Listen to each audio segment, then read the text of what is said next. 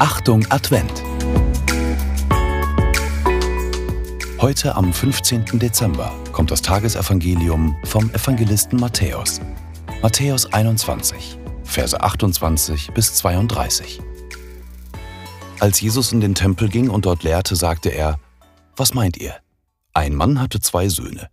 Er ging zum ersten und sagte, Mein Kind, geh und arbeite heute im Weinberg. Er antwortete, Ich will nicht. Später aber reute es ihn, und er ging hinaus. Da wandte er sich an den zweiten und sagte zu ihm dasselbe. Dieser antwortete, Ja, Herr, und ging nicht hin. Wer von den beiden hat den Willen seines Vaters erfüllt? Sie antworteten, Der Erste. Da sagte Jesus zu ihnen, Amen, ich sage euch, die Zöllner und die Dirnen gelangen eher in das Reich Gottes als ihr.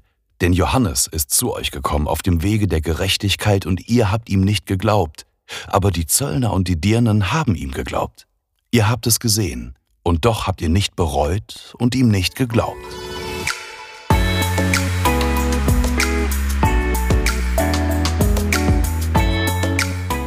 Und nun der Impuls zu diesem Evangelium. Sagen und tun. Ja sagen, aber es nicht tun. Nein sagen, es bereuen und dann doch tun. Wie du siehst, Reden und Handeln gehören eng zusammen. Besonders in diesem Gleichnis wird deutlich, woran sich wahrer Glaube festmacht, im Sagen und Handeln. Im Evangelium beantworten die Schriftgelehrten und Ältesten, die ja bekanntlich alles aus der Heiligen Schrift zu wissen meinen, die Frage Jesu falsch. Selbst die Klügsten können irren. Ich kenne das zu gut. Manchmal lese und deute ich Zeichen, die Gott gar nicht sendet. Sie sind Wunschvorstellungen. Den Willen Gottes zu erfüllen, das ist ja auch gar nicht leicht. Woher sollst du auch wissen, was er von dir will?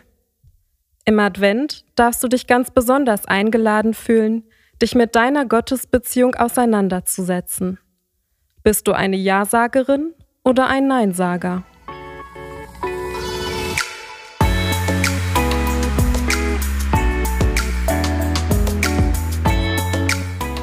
Gebet für heute.